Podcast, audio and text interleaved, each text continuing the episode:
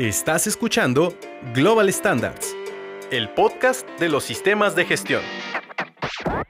El espacio que hemos creado para contarte todo lo que nadie se atreve a decirte en el ámbito de la auditoría. Quédate con nosotros. Estás en el lugar y momento adecuados. Bienvenido. Bienvenidos al podcast de Global Standard, el espacio para compartir evidencias, hallazgos y sobre todo experiencias personales de los procesos de auditoría y certificación relatados desde un punto de vista menos técnico y como nunca nadie te lo ha contado. Mi nombre es Eduardo Rondero Guerra y tengo el gusto de ser su anfitrión para este nuevo episodio que va a estar muy interesante. Ya se encuentran los invitados aquí y esperemos que nos sigan sintonizando y sobre todo que nos sigan apoyando a este proyecto para que podamos llegar con más temas hacia ustedes. Pues si me lo permiten, vamos a ponernos un poco en contexto al respecto. En los últimos años, los sistemas de gestión incorporaron un término que es el riesgo en sus requisitos para su implementación, para lograr que un sistema de, gestión como tal sea eficaz. Ahora, términos como pensamiento basado en riesgos, como abordar los riesgos asociados a los objetivos, se han vuelto ya más normales y naturales. Pero ¿cómo se debe de interpretar este aspecto? ¿Cómo es que el riesgo llega ya directamente a la implementación de un sistema de gestión? ¿Qué implica eh, eh, con ello para las organizaciones? Pues estas son algunas de las preguntas que trataremos de contestar y llegar a una conclusión el día de hoy. Y por eso es que traemos el tema claves para abordar los riesgos en los sistemas de gestión. Y precisamente ya tenemos aquí a nuestros dos invitados que nos van a contar y sobre todo son invitados que yo aprecio mucho y también con muchos años de auditoría. Y pues vamos a iniciar con ello. Entonces, pues para ello, el día de hoy tenemos a Juan Carlos Bobadilla, que es auditor líder y auditor multiestándar. Muchas gracias, Juan Carlos, por estar aquí. ¿Qué tal, Lalo? Gracias por la invitación. Gracias a ti. Y también contamos con la invitación de otro auditor, que es Carlos Hernández, auditor líder, también multistándar. Gracias, Carlos. Gracias a ustedes por la invitación. Un gusto estar aquí nuevamente. Pues muchísimas gracias a ustedes por el tiempo. Sabemos que el tiempo para los auditores es lo que más les cuesta trabajo. Sé que incluso todavía tienen algunas logísticas que van a hacer el día de hoy. Pero pues bueno, pues vamos a aprovecharlos para poder hablar de este tema que se me hace muy interesante. Pero precisamente para que los pueda conocer el público, Juan Carlos, ¿cuántos años como auditor, qué estándares son los que tú auditas ya directamente? Eh, pues aquí en Global ya tengo colaborando aproximadamente siete años. Eh, igual anteriormente pues, eh, trabajaba en la industria. aproximadamente otros, otros 13 años en experiencia en, en la industria, igual en diferentes giros de, de, empresas. Y pues soy auditor de eh, calidad, lo que es 9001, 14001, 45001, lo que es FCC 22000 para sector de alimentos y empaque. Y pues hago algunas auditorías de segunda parte. Ok, muy interesante. Entonces ya cerca de 20 años como auditor. Así es. Perfecto. Carlos, ¿Qué tal? Diario me dejan al final. No tantos años, ¿verdad? Como mi estimado Juan Carlos. Más de 10 años eh, con Global Standard, este, 5 años y medio aproximadamente. Y en el sector entre 6, este, en la parte, siempre de la parte de los alimentos, en lo que es este, el sector de bebidas, eh, bebidas carbonatadas, alcohólicas. Eh, y una división por allí de cultivos, una campaña de una organización privada y una parte gubernamental, una campaña fitosanitaria en su momento, alrededor de 10 a, 11 años. Perfecto, no, no te preocupes, entonces ahorita tú iniciarás con las preguntas. Ah, Les agradecemos por su tiempo y pues bueno, vamos a abordar este tema que son las claves para abordar los riesgos del sistema de gestión y sobre todo, pues lo que nos gustaría, y como yo les dije al principio, es que nos puedan compartir sus experiencias para aquellos que nos están sintonizando y escuchando, para que hoy, obviamente puedan tener los comentarios de la primera fuente, que es decir, quien audita los sistemas de gestión. Para todos, pues muchísimas gracias por acompañarnos y pues los invitamos para poder iniciar. ¿Les parece que comencemos? Sí. Claro que sí. Argüendes, fregadazos y sobrevivientes. Pues como lo platiqué en la introducción, los sistemas de gestión ahora hablan sobre el riesgo ¿Y qué implica esto? ¿Qué es el riesgo? Carlos. Ah, eh, ah, ok, este, pues mira, el riesgo a veces lo vemos algo lejano, pero realmente el riesgo está día con día. Es decir, hablamos de probabilidad, de ocurrencia, de que pueda pasar una situación, ya sea buena o mala, ¿verdad? Algo que nos puede afectar o nos puede beneficiar. Es decir, que el riesgo entonces lo tenemos en el día con día, ah, para iniciar, ¿no? Ok, Juan Carlos. Pues bueno, yo desde el punto de vista de auditor, normalmente identifico como el riesgo eh, desviaciones que en un momento dado se pueden tener en la manera de, de cómo se hacen las cosas en comparación con lo que tienen determinadas las organizaciones en sus procedimientos, en sus instructivos o en un momento dado en los registros. Incluso eh, en ocasiones cuando hay eh, cambios en la normativa o en los requisitos de los clientes, pues eso ya por sí solo es, es un riesgo. Este, pero de repente en el día a día pues caen en la ceguera de taller o, o hay fallas en la, en la comunicación de los cambios y pues empiezan a, presentar los riesgos. Ok, y como bien, lo, como bien lo dijo Carlos en un inicio, es la incertidumbre ¿no? con la cual va a vivir la organización y que tú ya lo transportaste directamente a sus documentos, pero que puede tener tanto efectos positivos como negativos, ¿no? Así es, de ahí eh, al final pues se refleja en que no hay, no hay cumplimiento en los indicadores eh, con base a los resultados esperados o eh, igual este en lo que es ya en la, en la liberación del producto, pues como tal hay un rechazo, se genera una merma fuera de lo esperado, o en el peor de los casos se refleja como una queja de cliente. Ok, ¿por qué los sistemas de gestión basados en ISO atraen el riesgo como parte ya de lo que pudiera ser sus requisitos? Y sobre todo, habla también del término de pensamiento basado en riesgos. ¿Cómo lo podemos explicar para quien nos escucha desde, desde su punto de vista y cómo lo entienden y cómo lo interpretan ustedes. Sí, por ejemplo, yo a modo personal lo visualizo como esa oportunidad para no justificar el no hacer alguna actividad. Por ejemplo, eh, me tocó auditar y conocer los sistemas antes de que adoptaran esta estructura de alto nivel de que hablara el riesgo, por ejemplo en ISO 22000 em, o, o la parte de calidad. Y era característico que no conformidades generalmente pudieran ser, este, digamos, atendidas más como una justificación. Ay, es que no se hizo porque no estaba la persona. Este, no se realizó porque no teníamos el presupuesto. O es que no habíamos pensado, no sabíamos, no conocíamos. Y la magistral capacitación empieza a manifestarse para cerrar una no conformidad. Entonces, eh, todo esto nos orilla a que la norma se da cuenta de la necesidad de pensar antes de que ocurra una situación, ¿verdad? Es decir, Ok, ¿y qué pasaría si entonces, si sabes que esta persona va a dejar de trabajar o que tienes el sistema en una pura persona centralizado, ¿por qué no lo, lo divides a dos o tres personas?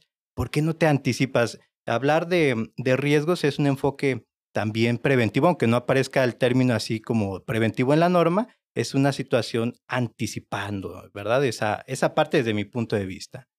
¿Tú qué opinas, Juan Carlos? Pues así, precisamente como comenta eh, Carlos, anteriormente en la 2008 se abordaba como acciones preventivas, más sin embargo eh, no se tenía como que el compromiso de realmente eh, gestionar las acciones preventivas. Normalmente el enfoque era más correctivo que preventivo. De alguna manera, pues fue como de, decidió el comité técnico eh, como con términos más amigables, eh, manejarlo como gestión de, gestión de riesgos y en un momento dado, este, para eh, que realmente e, eso fuera como que fuera un shock de que no, pues si hay un riesgo va a pasar esto, o en un momento dado si, si tus controles operacionales no están siendo eficaces, pues al final van a tener un efecto o van a tener una consecuencia. Sí, y los riesgos también dependen del entorno de la organización, ¿no? Es decir, hay una relación entre el análisis de riesgos con el entorno. ¿Es así como lo entendemos? ¿Lo debemos entender? Sí, igual si me permiten, también quisiera hacer una observación que es importante no confundir peligro con riesgo, ¿verdad? Es decir, sí pueden ir a la par, es decir, hablar de un peligro es hablar de un riesgo y hablar de un riesgo es inherente a un peligro, pero no va a ser lo mismo. Sería importante eh, mencionar, por ejemplo, los peligros según los estándares, los vamos a tener peligros, por ejemplo, con la calidad, que pueden ser, pues, hablar de un producto no conforme, que un producto tenga defectos, esos son, eh, por ejemplo, los peligros, ya sea un contenido neto, un etiquetado erróneo, eh, una etiqueta que no es acorde al producto, son, este, digamos, potenciales productos no conformes o desviaciones de calidad eh, en la parte de inocuidad este, tendríamos esos peligros, ¿no? Físicos, biológicos, este... Ahora radiológicos. Ahora, ándale, ¿no? Dice Estados Unidos, este, radiológicos, la FDA, eh, eh, la Unión Europea te dice, está dentro de los químicos, no te mortifiques. Bueno, esos peligros. Y ahora entonces el riesgo se va a relacionar con que alguno de estos peligros se presente con mayor ocurrencia y que, pues imagínate, si en tu organización hacemos alimentos y se presenta uno de estos peligros, pues puede interaccionar la gestión de riesgos, es decir, eh, visualizar que el riesgo va encaminado justamente en su momento para tener que abordar un peligro, ¿no? Si fuera necesario. No, y sobre todo muy buena aclaración que, lo haces, y sobre todo para aquellos que están implementando los sistemas de gestión o que ya lo tienen implementado, es un muy buen consejo, sobre todo para que tengan una mejor gestión al respecto y sobre todo, hablando ya de, riesgos, es precisamente el riesgo sobre tu operación, de hecho así la norma lo marca.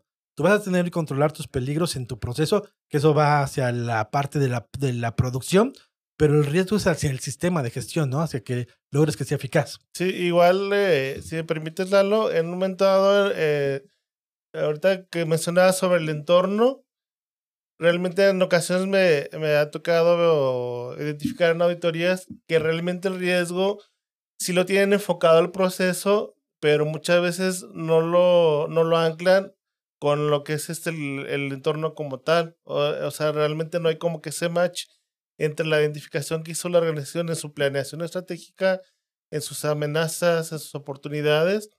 Y en ocasiones eh, los procesos van hacia un lado y la planeación estratégica está enfocada hacia otras prioridades. ¿Puedes dar un ejemplo específico, por ejemplo? Así de, de por qué no hacen el match. Pues eh, en ocasiones me ha tocado ver que algunas empresas eh, son transnacionales este, y en un momento dado pues tienen que identificar los riesgos que, se pueden presentar, ya sea en la logística o en los requisitos que se deben de cumplir para que el producto pueda ser este, recibido en el país destino y ya lo que es en el sistema de gestión o en los controles de liberación de, del producto, tanto para calidad, medio ambiente e inocuidad, no se tiene ese inventario de, de normativas o requisitos reglamentarios que se deben de cumplir para que el producto pueda, pueda ingresar al país destino. Como lo que tú dices, el enfoque va solamente hacia la planta, pero la planta, va a pasar un proceso de lo que pudiera ser exportación, pero no se contempla dentro de lo que sería el entorno de la misma organización. Así es. Y, y hablando de esto del entorno, podemos eh, mencionar que, por ejemplo, los riesgos tienen que ser personalizados. Justamente quiere decir que, eh, por ejemplo, cada organización va a tener diferentes riesgos de acuerdo desde geográficamente en donde van a estar, uh -huh. el, la parte del transporte para llegar, la parte de los recursos, el desarrollo, si es una empresa eh, regional, nacional, internacional. Es decir, que ese entorno va a delimitar una serie de aspectos que bien pueden ser, como algunas herramientas habla como una fortaleza o una debilidad, ¿verdad? Dependiendo justamente ese entorno desde el conocimiento legal aplicable hasta su propio desconocimiento.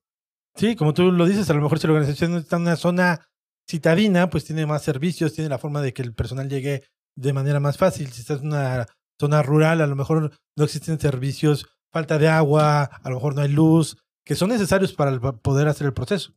Así es. De hecho, eh, eh, igual en, en alguno de los las auditorías que, que me tocó, este, en, un, en, una organización que está en la parte norte de, del país, me tocó hacer una auditoría de, de inocuidad y ahí en ese caso la, el giro de la empresa pues era lavado de, de, de ropa uh -huh. este, para sector alimenticio y no tenían identificado dentro de su análisis de riesgo el desabasto de agua. Entonces, este, pues ahí igual le comenté que necesitaba revisar bien cuál era su, su entorno, este, precisamente por, por las sequías que luego de repente tenemos en, en la zona norte del país. Y eso es un buen ejemplo, lo que tú nos dices, sobre todo para, también para que nos escuchen, porque a lo mejor tú tienes a lo mejor una forma de poder almacenar agua, pero no es infinita. Uh -huh. Necesitas un suplemento de agua para poder hacer tu actividad. Sin agua, pues no podrías dar el servicio como sí, tal. Igual como contaba Carlos, en el tema de, de peligros, yéndonos, yéndonos un poco a temas de seguridad, este, y ahorita hay más zonas sísmicas, y regresando un poco a la zona norte, que es muy raro que haya sismos, sin embargo sí se presentan este, de manera muy poco frecuente, pero sí hay réplicas y en un momento dado, eh, si no tenemos identificada esa, esa parte, pues no puede, nos puede estar mermando en, en la operación y en, la, en el despacho del producto en tiempo. Entonces, es muy importante que la organización desarrolle bien todo lo referente a su entorno para poderlo in- integrar a la parte de riesgo. De acuerdo. Y un último ejemplo, si, si Sí, adelante, en adelante. la parte del entorno, me ha tocado visitar empresas, por ejemplo, que en su momento creci- eh, se, eh, digamos, se posicionaron dentro de lo que era una afueras de una ciudad. Crece la ciudad y esta empresa ya quedó dentro de la ciudad. Entonces allí su entorno pues va cambiando desde que a lo mejor antes eh, tenían un campo o este, un área de cultivo como vecino y ahora ya tienen un este, fraccionamiento. Es decir, ya hablamos de lo que la norma habla de partes interesadas y en esas cuestiones pues ya van cambiando los factores, ¿no? Desde qué estrategias, si los vecinos se pueden quejar porque hay ruido de la industria, porque hay vehículos o tráfico muy pesado. Entonces son estrategias que la gestión de riesgos debería considerar, como atender esas eh, necesidades, ¿no? De algunas partes interesadas.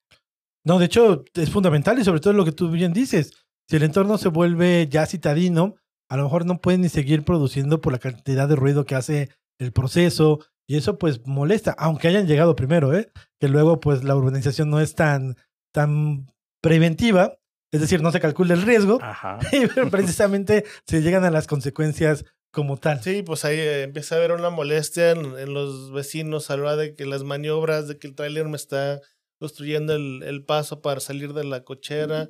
El ruido también depende, no- porque normalmente eh, las unidades de transporte pues llegan con tiempo, a veces llegan 4 o 5 de la mañana para hacer fila para el despacho del producto y pues los vecinos se molestan por el ruido. O incluso si la empresa tuviera ventanas de tiempo para entrega, se ve afectado porque ya no es tan fácil salir de la zona, considerar el tráfico, considerar aspectos.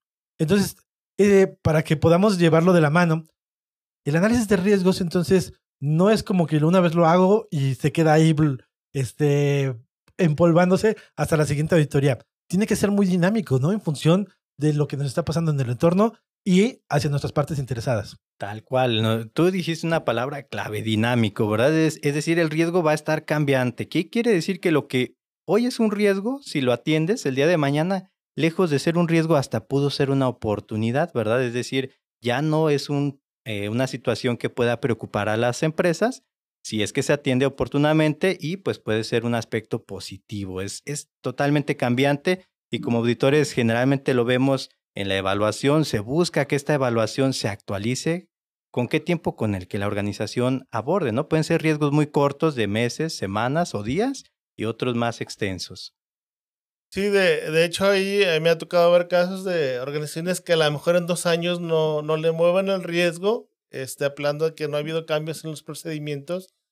Más sin embargo, bueno, no ha habido cambios en procedimientos, más sin embargo han tenido clientes nuevos, ha habido cambios en, en normativas, han tenido de repente quejas de clientes que al final de cuentas es a, a consecuencia de riesgos que a lo mejor no, no se identificaron.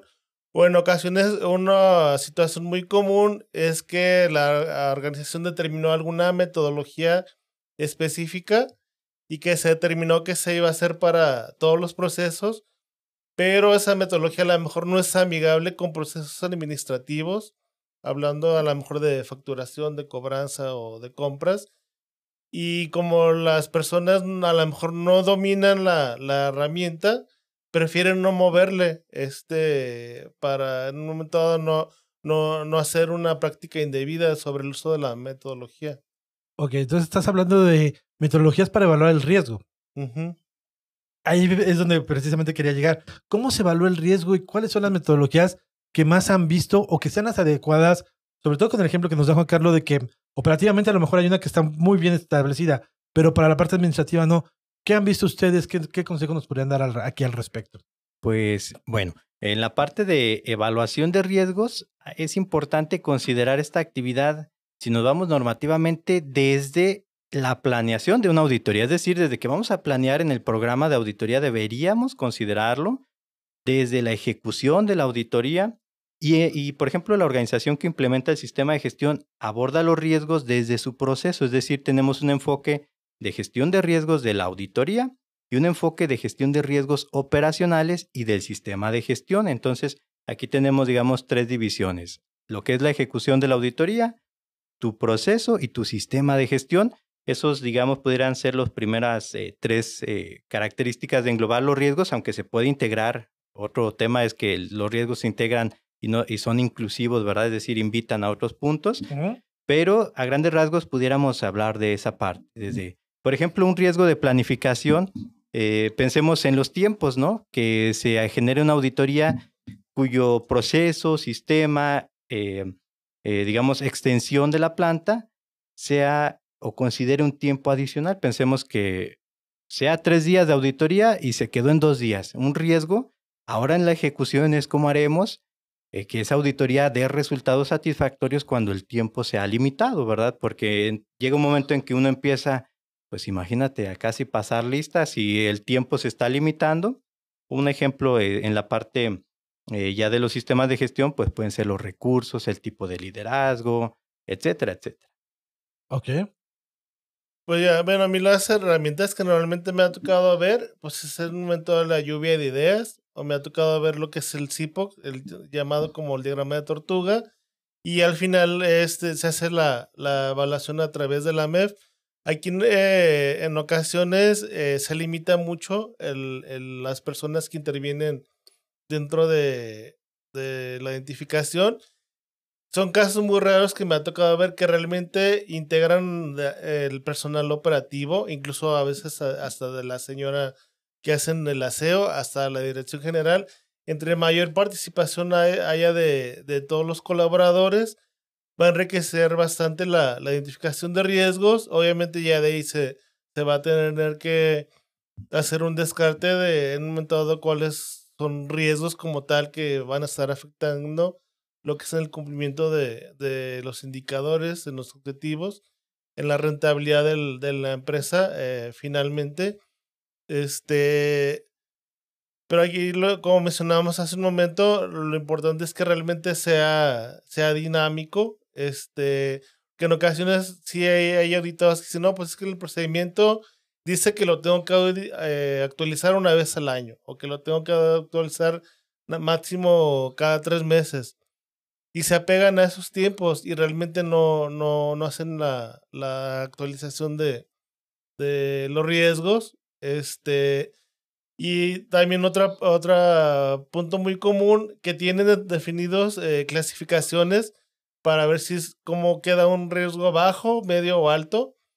Pero eh, en ocasiones los, las personas que tienen que llevar a cabo la, la evaluación Ah, tienen el nivel de riesgo, pero si luego a la hora de la clasificación, este no, no ponen la clasificación que es adecuada, la que corresponda con base al valor obtenido. Es decir, ahí lo que falla no es la metodología, sino la interpretación de la metodología. Sí, porque ya de ahí ellos determinan que si es bajo, medio o alto, es eh, determinan si van a llevar a cabo planes de acción o no. Estoy de acuerdo. Pero querías comentar algo, Carlos. Sí, reiterando a tu pregunta inicial sobre herramientas, ya Juan Carlos nos platicó de algunas que son características que vemos en la organización. Una herramienta igual que podemos tomar a considerar es ISO 31000, si bien es una norma, ¿verdad? A final de cuentas, esta ISO 31000 gestión de riesgos eh, tiene diferentes, eh, bueno, su estructura nos habla de los principios, ¿no? Conocer qué es el riesgo, cómo se caracterizan, parecido a lo que iniciamos aquí en el podcast, es decir, qué características son propias del riesgo. Luego nos habla de un marco de trabajo o un modelo de trabajo de referencia en el cual la misma norma nos está diciendo cómo deberíamos considerar a la organización, que parte desde el contexto. Las cuestiones que tú nos platicaste, también la pregunta es esa parte, es decir, em, la propia organización desde su contexto y por allí aborda tips, o sea, si me dirían, oye Carlos, ¿qué tips te puede dejar ISO 31000? Habla por allí de un término que le mencionan como órgano de supervisión, que pudiéramos decir que es un comité de supervisión del riesgo. Es decir, que cuando estableces el riesgo, la norma te invita a que dediques a una o un grupo de personas que sean capaces de asegurar que ese riesgo que se hizo en el AMEF, en ese 5 por qué, etcétera, se cubra, ¿verdad? Y, de lo contrario, pues para hasta ayuda al del sistema de gestión, ¿no? Para que tenga menos trabajo.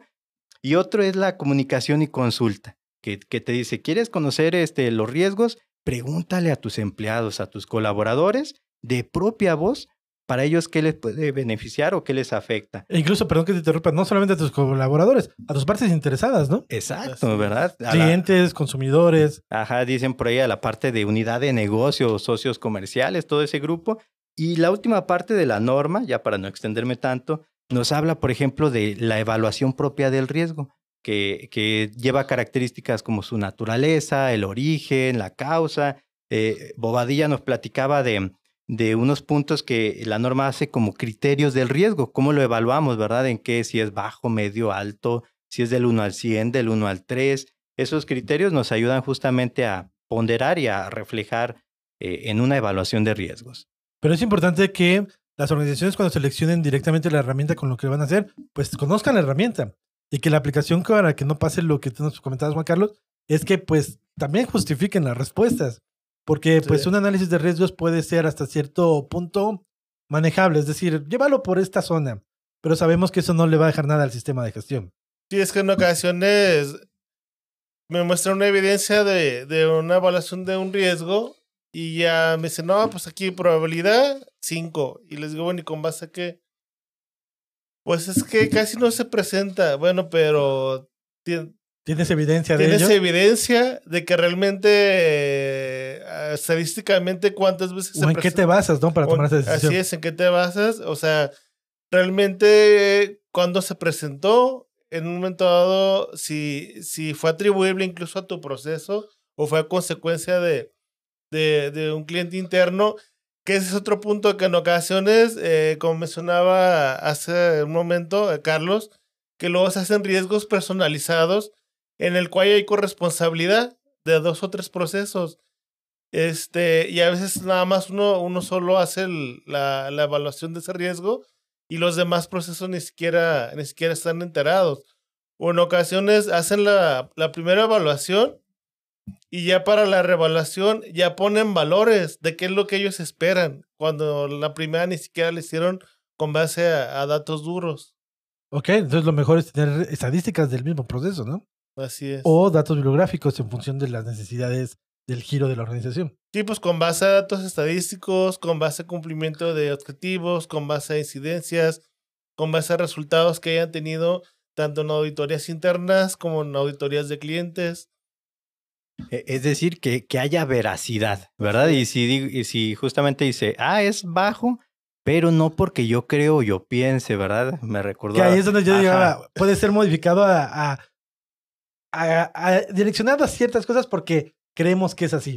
O porque no lo queremos mostrar la dirección, ¿no? Como un valor real. Exacto, y, y ese yo creo, ese yo pienso, debería tener, ah, mira, es que de acuerdo al último año, a las quejas que hemos tenido, esto ocurrió, ¿no? Ah, mira, es que, mira, hubo este, una actualización normativa y con esta norma, pues ahora tenemos que tenerlo en cuenta eh, de esta naturaleza. Entonces, justamente eh, que lleve un fundamento o digamos esa bibliografía, ¿verdad? Sí, porque a mí, por ejemplo, a mí me ha tocado en ocasiones que reaudito almacén, este, y me dicen, oiga, señor auditor, eh, en las auditorías anteriores siempre me revisaban el control de inventarios, este, para ver el conteo y todo eso. Y le, le digo, bueno, es que no lo, no lo estoy revisando en esta ocasión. De entrada, porque en tu identificación de riesgos ni siquiera viene el, el riesgo de, de diferencias en control de inventarios. Ok, es interesante. Es una, es una falta completa de la, de la evaluación del riesgo, ¿no? Así es. Y, y bueno, así como un tips, una sugerencia de auditorías, normalmente hay dos rutas. O primero, eh, toco con el sistema de gestión los riesgos y si es posible, pues tomo nota de los riesgos, como dice Bobadilla, y me voy a algún departamento. Y sobre estos riesgos, justamente va haciendo uno la auditoría. Y oh, sorpresa, que los riesgos documentados difieren con los riesgos expresados eh, por las entrevistas. Sí, ¿no? que, parece- que parecían dos organizaciones diferentes, ¿no? Exacto, y, y está emocionado el del almacén o el de compras y ventas con sus riesgos que difieren, ¿no? Con lo que está documentado. Entonces, allí pues un riesgo es ya la comunicación. Por aquí un punto importante, ahí sí puedo estar de desacuerdo con, con mi compañero Carlos, no depender del, del sistema de gestión, que muchas veces no, ha- no hacen actualizaciones o no hacen modificaciones, ya sea porque el del, sistema salió de vacaciones o en un momento dado tuvo una incapacidad. Entonces, apelando a lo que mencionábamos un momento, el análisis de riesgo debe ser dinámico. Entonces, al final de cuentas, el análisis de riesgos es del usuario y el usuario es el que debe determinar cada cuándo puedo estar haciendo modificaciones o si durante la ausencia del sistema se presentó un riesgo que no se había identificado, o se presentó un riesgo nuevo, pues lo incorporo, lo evalúo eh, y lo comunico. Lo comunico a los, involucrados y momento dado, si se requiere del acompañamiento del sistema de gestión nada más para, este, como mencionaba, que realmente el- el- la veracidad de los datos eh, de la evaluación ya nada más hacer como que la verificación final. Y, y coincido contigo, realmente más allá de un documento, pues es más importante lo que te expresan los auditados, ¿verdad? Lo que te están diciendo. Justamente quiere decir que el que realizó ese análisis, pues fue quizás más de escritorio y no, como dice la norma, no comunicó ni consultó a las partes. Sí, porque luego interesadas. el- te lo ves con el auditado, vas con sus colaboradores y los colaboradores ni siquiera saben que se tiene identificado ese Pero, riesgo. pero aquí han dicho dos temas muy importantes. Uno, que el análisis de riesgo tiene que ser individual. Acuerdo a la organización, aunque la organización tenga plantas hermanas o operaciones que sean similares, por el contexto, porque están en otro lugar y demás, ahí va ya a haber un cambio. Y lo otro, que un análisis de riesgos de escritorio, que lo hace a lo mejor el responsable del sistema por cumplir con el requisito, no necesariamente va a ser el más efectivo si no involucra a la parte operativa. Así es. Eso podría ser un buen- una, una buena conclusión Exacto. al respecto. Y también, pues obviamente tiene que ser dinámico. De hecho, hay organizaciones que dicen, oye, pero ¿por qué les tengo que andar moviendo?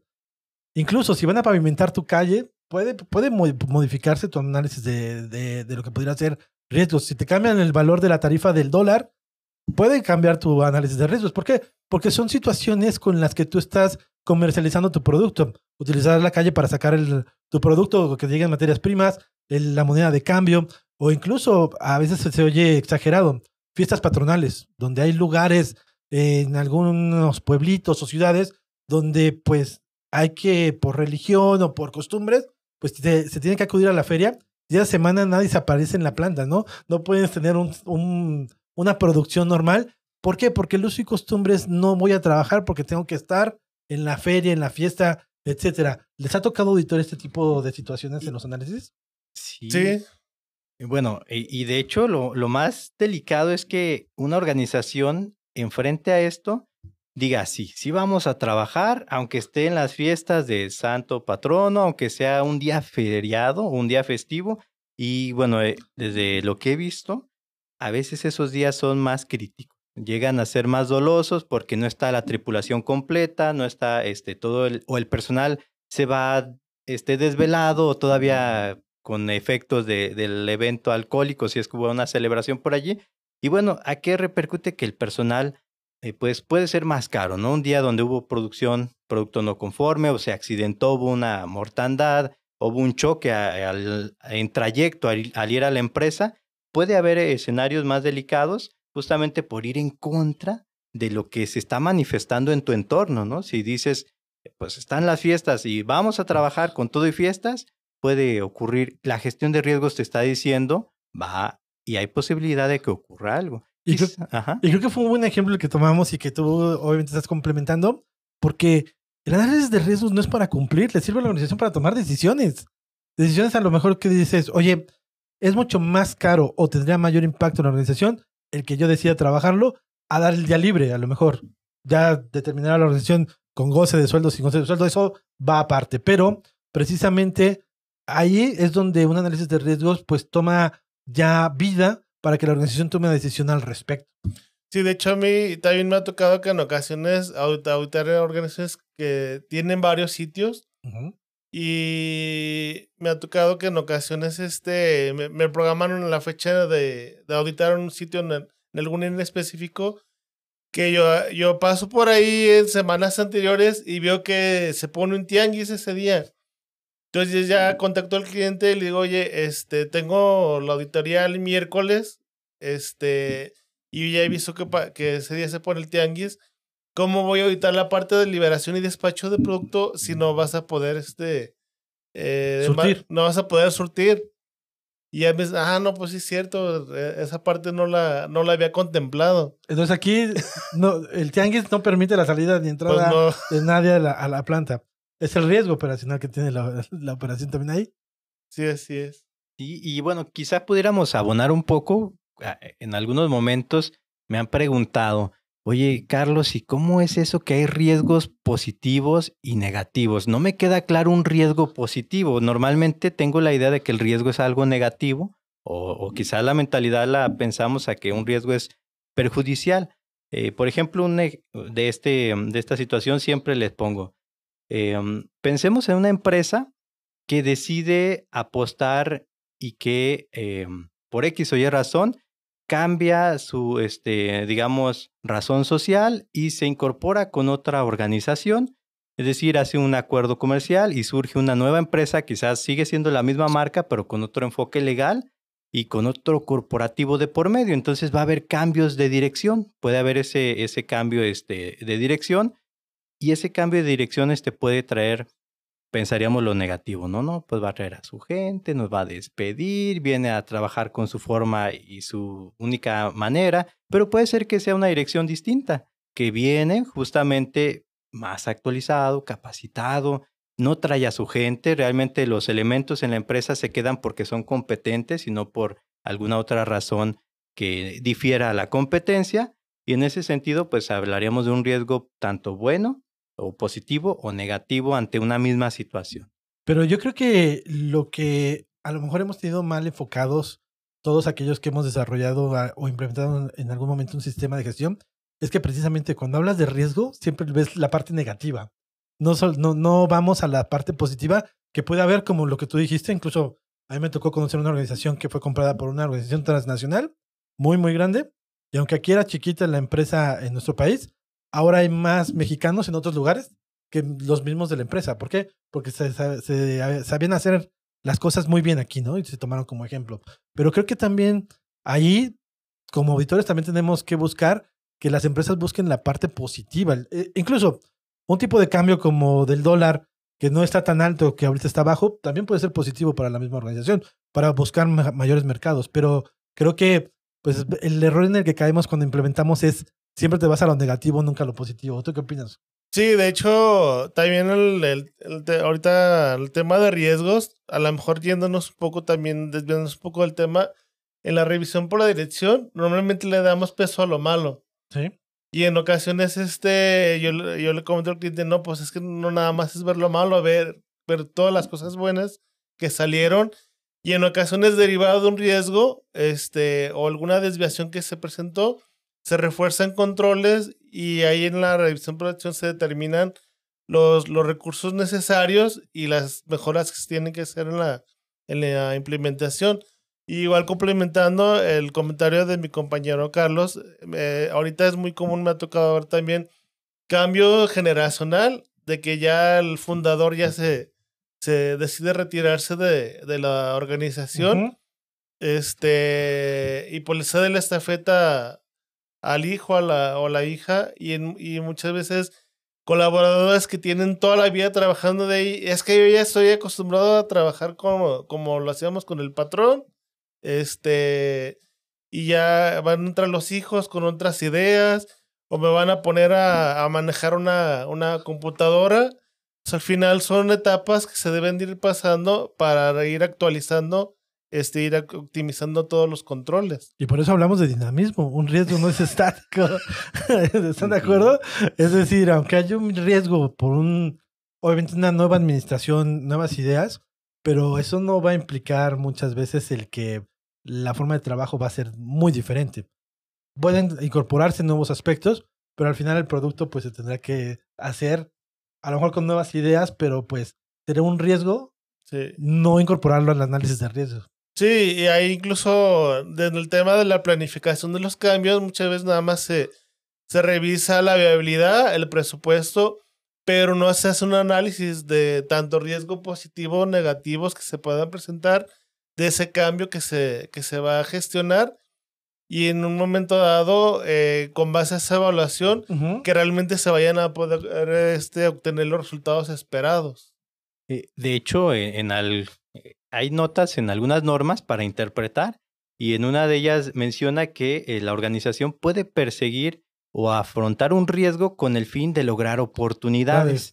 Y eso obviamente el camino, ¿no? Lo que se buscaría de la gestión de riesgos justamente es la oportunidad para pues tener situaciones de mejoría, ¿no? Para la organización. El tener un sistema de gestión, el tener a lo mejor un préstamo, demás, puede ser una el manejo del riesgo para buscar una oportunidad posterior. Exacto. De hecho, la ley ISO 45 nos pide riesgos, oportunidades con base a, lo que es el contexto, partes interesadas, con base al 6.1, con base a las actividades y procesos de cada, de cada área, este, y nos pide riesgos, oportunidades de los riesgos, oportunidades tanto de los procesos como del sistema de gestión. Es un doble check. Es un doble check exactamente ahí, como comentaba Carlos hace rato. O sea, que realmente se haga la verificación de que el riesgo o la oportunidad se mitigó y en un momento dado, derivado de eso, qué planes adicionales se, de- se dispararon. Sí, y pues bueno, pues obviamente con lo que ustedes nos dicen, para todos los que nos escuchan, pues es importante decirles que los riesgos siempre van a estar y que pues nuestro análisis de riesgo tiene que ser dinámico y sobre todo debe de reflejar la realidad de la organización. Y esto pues obviamente bajo una planeación pues es lo que buscaría la norma como parte del proceso. Sí, Pues-. Yo sé que está muy interesante la plática, pero el tiempo, además de ser el enemigo de todo auditor, también es enemigo de los podcasts. Vamos a la siguiente sección, ¿les parece bien? Creo que sí. Casos del público. Precisamente aquí es la parte donde el público nos hace llegar sus inquietudes al respecto y hacemos la invitación para todos los que nos escuchan. Por si ustedes quieren ser parte de esta mesa de los auditados, pues aquí también estén al pendiente de las preguntas que nosotros lanzamos para que puedan participar. En este caso, tenemos una participante que es María del Carmen López. Ella nos hace la siguiente observación. En mi organización se suele utilizar la herramienta MEF como un termómetro para anticipar riesgos potenciales. Sin embargo, en dicho análisis se apela a la veracidad de la palabra de los involucrados, como lo cual se sugiere, por lo cual me, surge la siguiente duda. ¿Cómo puedo detectar cuando alguien está proporcionando información que no es veraz y cómo puedo solucionarlo? Ya habíamos hablado un poquito al respecto, pero es interesante obviamente ya verlo en una aplicación eh, eh, aplicado a la pregunta que nos hace María del Carmen, pero pues obviamente yo tengo una versión, pero quisiera escuchar lo que ustedes nos dicen.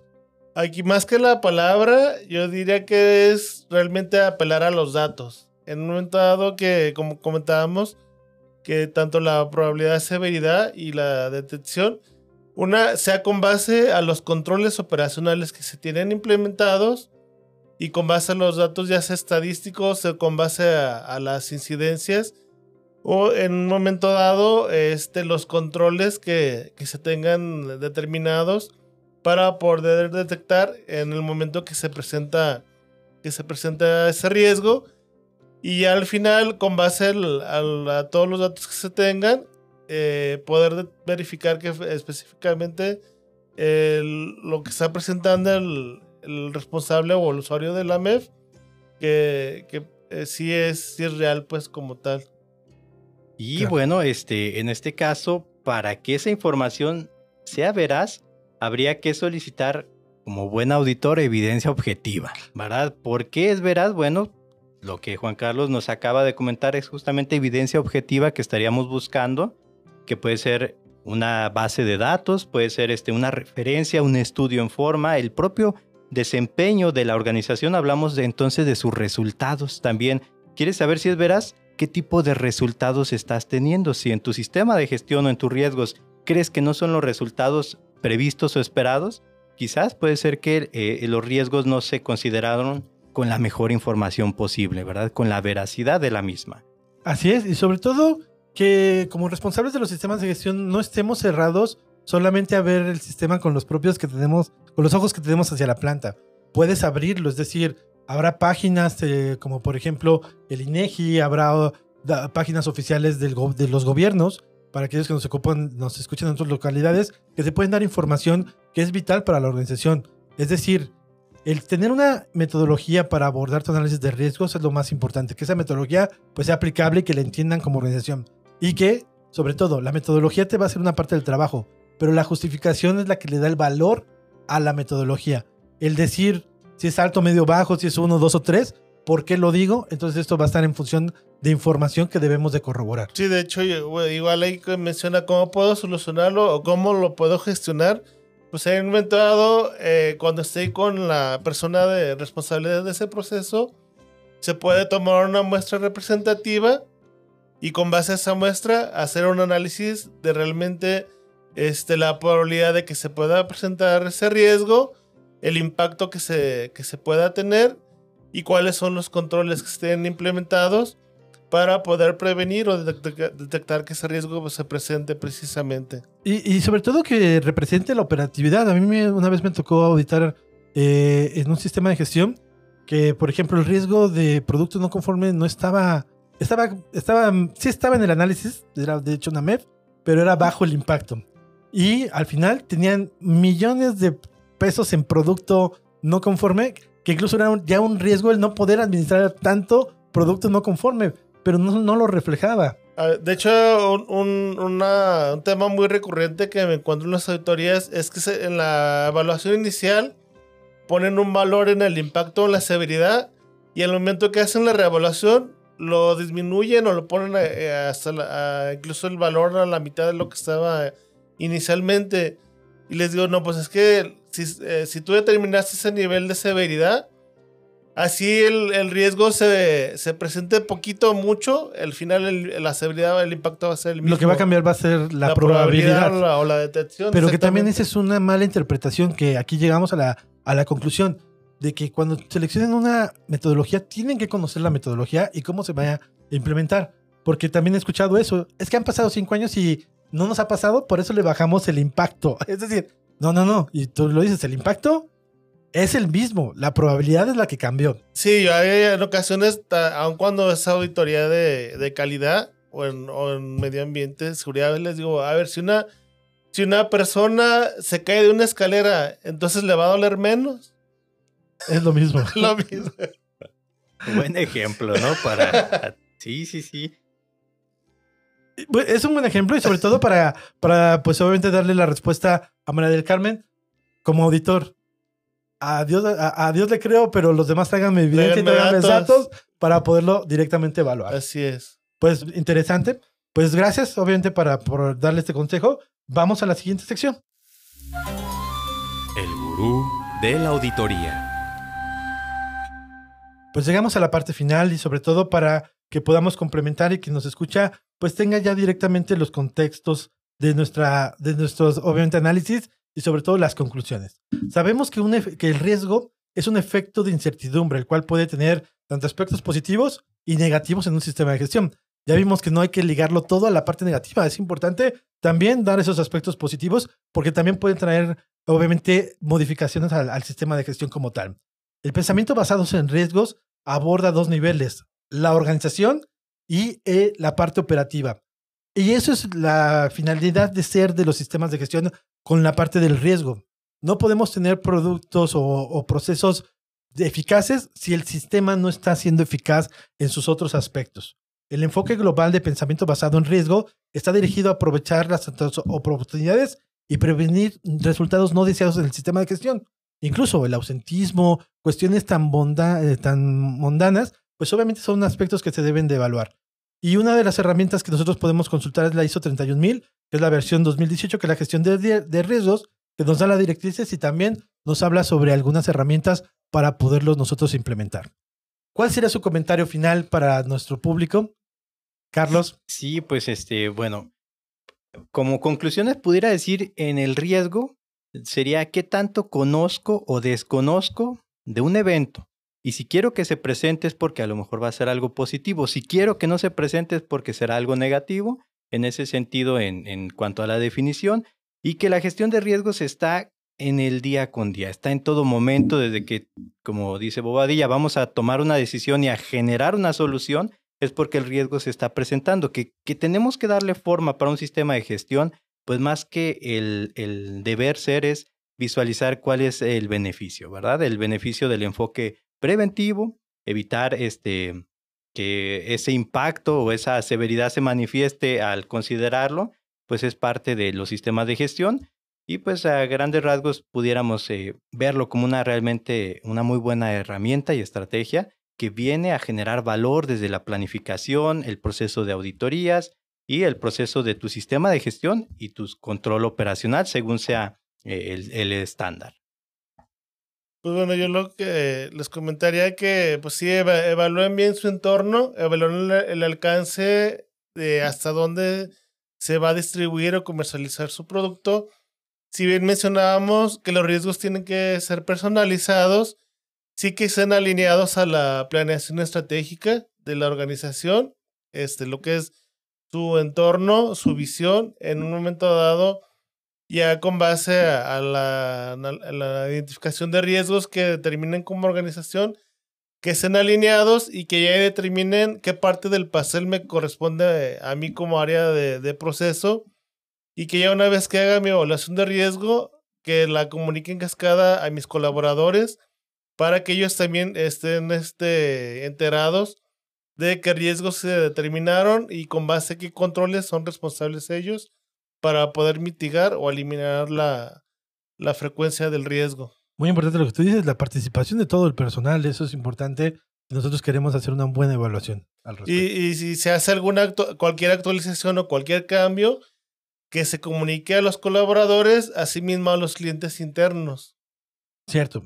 Y también, si tuviera un impacto hacia, las partes interesadas externas, también. lo tiene que hacer, ¿eh? porque hay riesgos que debemos de comunicar, como alguna falla o algo, tendremos que comunicar a las autoridades. Por ejemplo, en el caso de los llamados a revisión de algunos productos o para productos alimenticios, los recalls. Entonces también en este aspecto, por eso también opino que deberían de incorporar también a las, las partes externas. Así es. Pues muy interesante y muchísimas gracias obviamente por todos estos consejos, por esa parte de experiencia que es lo que buscamos transmitir directamente a las personas que nos escuchan y pues les doy las gracias obviamente por haber participado. Esperemos que no sea la primera ni la última vez que los veamos aquí.